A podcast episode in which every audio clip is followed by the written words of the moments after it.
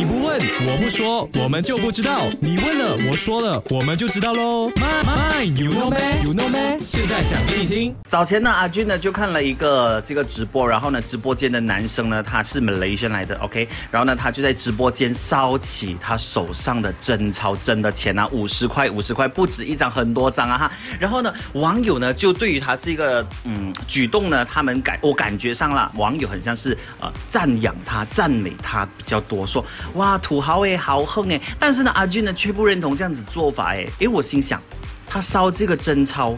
属于犯法吗？属于违法吗？所以呢，阿军就去上网找了一下资料了哈。那就根据二零一零年其中一篇本地的这个报道呢，就提起蓄意破坏钞票呢是可以被提控的。OK，蓄意破坏钞票或是刻意破坏钞票呢是一项犯罪行为，并可以在一九七五年马来西亚货币法令条文下被提控的。那因为呢，那个直播间的男生他是刻意在我们面前呢烧掉那个钱，所以呢，他算是呃刻。意破坏钞票和你拿到的这个坏钞票完全不一样的哈，所以呢，各位朋友不要以为你说啊你很有钱呢，然后呢就可以就是呃去烧这些马币啊，不可以的哈，不管是哪个国家的钱都不应该这么做了哈，OK。